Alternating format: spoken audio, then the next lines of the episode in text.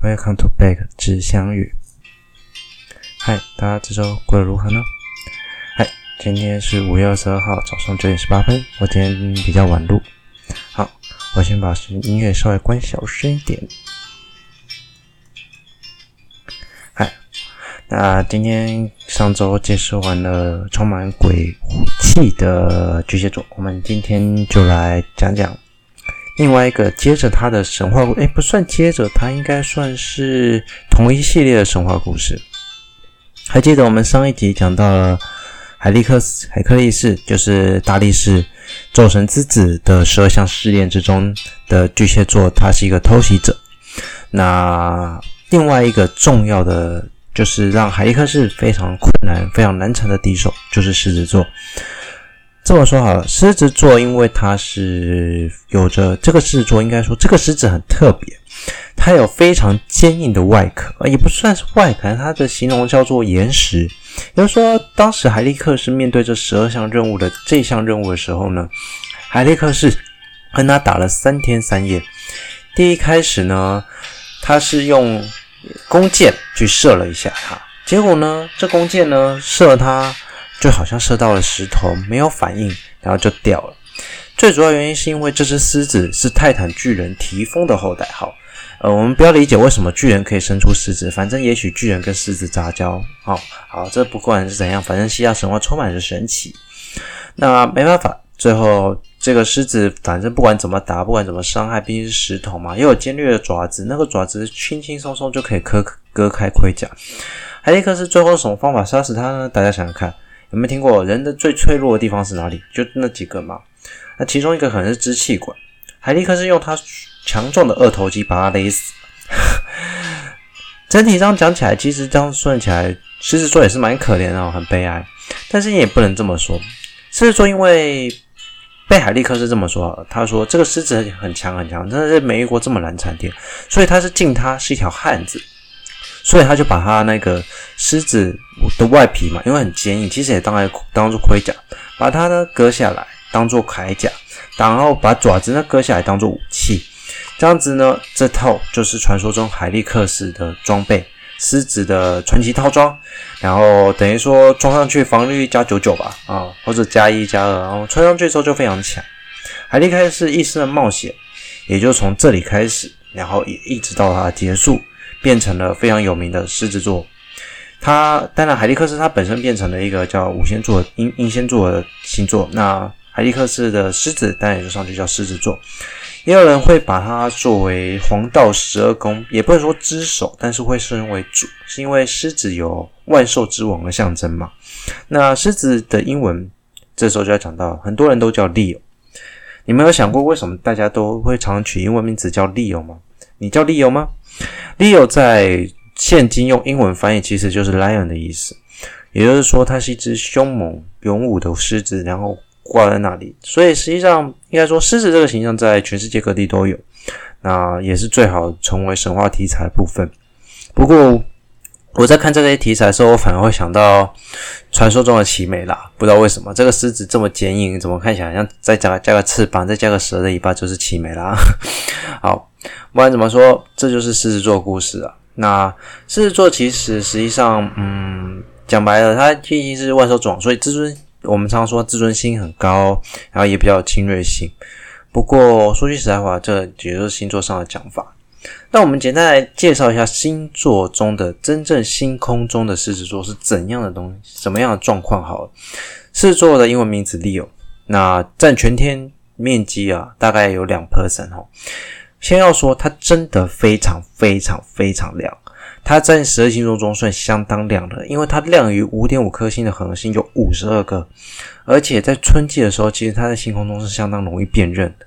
最亮的视星等达到一点三五，就是轩辕十四，它是一颗白色的主序星哦，距离地球大概七十七点五光年哦，它也是目前距离地球最近的 B Type 的主序星。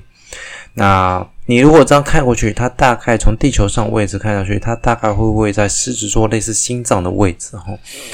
那它是一个非常亮的天体，当然它也就有非常多的深空，呃，非常多的观测天体可以去做描述了。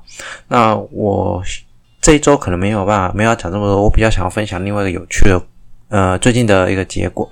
那我先跟大家预告，就是我下礼拜应该会着重在深空天体，毕竟我觉得深空天体对我来说是个比较有趣的部分。当然也会有一些恒星啦，有些恒星也是很有趣的。那我们都还可以再做详细的介绍。那我今天要跟大家讲的另外一个有趣的事情是，呃，你们如果上天文星知哈，应该也看得到，它是一个台北市立天文馆所开放一个网站。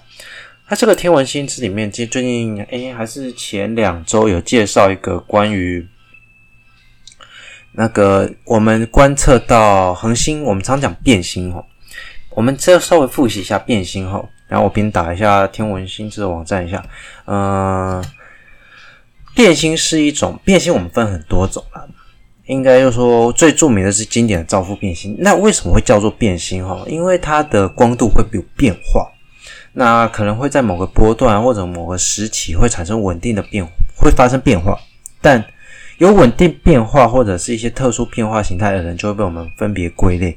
那变星的重要性，就像我们以前曾经也讲过，变星的重要性在于它的光度变化，反而有助于我们去做什么？做我们在宇宙中距离的指标。大概在一百 k，应该是一百 pc 还是一百 kpc 左右的时候，我们都可以用变星准确的、比较准确的去计算我们跟这个天体可能所。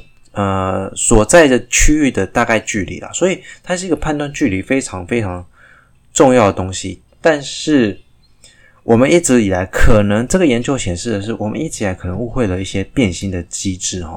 怎么说呢？这个文这篇文章其实在讲的是，我们一直以来认为变星的光度变化来自于恒星演化到后期，因为体积膨胀，然后内部又持续收缩，造成的一些体积上的变化嘛。可是事实上，根据这份研究发现啊，有不少，应该说有部分的变星似乎不是这么这个机制进行的哈。恒星再会收缩，会有变化，很正常，没错，这是事实。可是问题是，它并不是一个绝对的机制。这么说好了，变星它在变化的时候的体积膨胀的情形，实际上是我们推测跟推演出来，你计算出来，你有真的亲眼见证过吗？实际上很难。呃，应该说，基本上你也没有太有机会去见识到。但是有一个东西哈，实际上我们目前是一定可以比较容易准确去判断的是什么东西呢？那个东西就是伴星。提到伴星的原因，是因为我们都知道，恒星死亡之后，当然会经过变星的缓慢脉动，然后有一些变化。那这些变化的时候呢，其实实际上。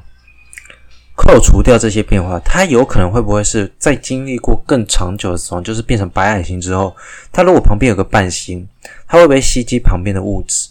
那当它在吸积物质的时候，它就获得了能量。此时它的能量就会可以提供继续燃烧嘛。所以等于说，恒星的外层膨胀发生在太外层虽然膨胀，但是它后来因为吸积而受到了一些能量。所以变成说，在吸积跟收缩膨胀的过程中，不断持续反弹，而创造了所谓的脉动性变化。也就是说，我们应该可以这么说：恒星的脉动变化，晚年的变成红巨星或者是一些巨星的变化，并不单单止于它本身，而是它可能因为吸积了旁边物质，获得了更多的能量，导致它有办法进行更长期或者更稳定的周期性的脉动变化。因为我们可以发现，哈。这个东西为什么会说它是稳定啊？也不是说是稳定，但是对于我们来说相对稳定，因为我们会常发现，在某些天体旁边，例如说致密天体旁边，常常会有伴星的存在。